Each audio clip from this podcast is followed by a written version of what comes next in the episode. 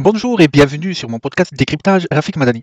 Le sujet qu'on abordera aujourd'hui est la volonté de la Russie de construire un troisième empire, première partie.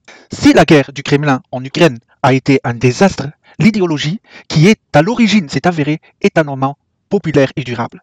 Les médias spéculent sur le fait que le président russe, M. Vladimir Poutine, pourrait être évincé par son entourage. Cependant, la clé pour comprendre la politique du Kremlin est de saisir l'état de la société russe dans son ensemble.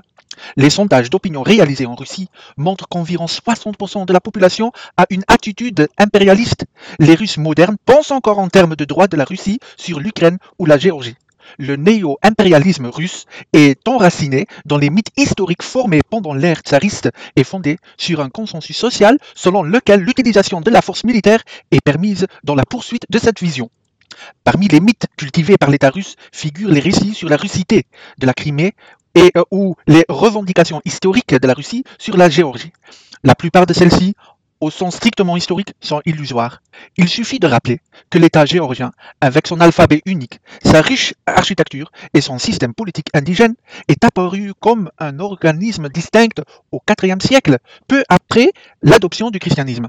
L'histoire politique de la Géorgie est donc plus longue d'environ 1000 ans que celle de la Russie. La Géorgie a été occupée par l'Empire Romanov, à peu près à la même époque que les villes polonaises de Bialystok et de Varsovie. Pourrait-on donc affirmer que la Russie a des revendications justes sur de nombreuses villes polonaises également?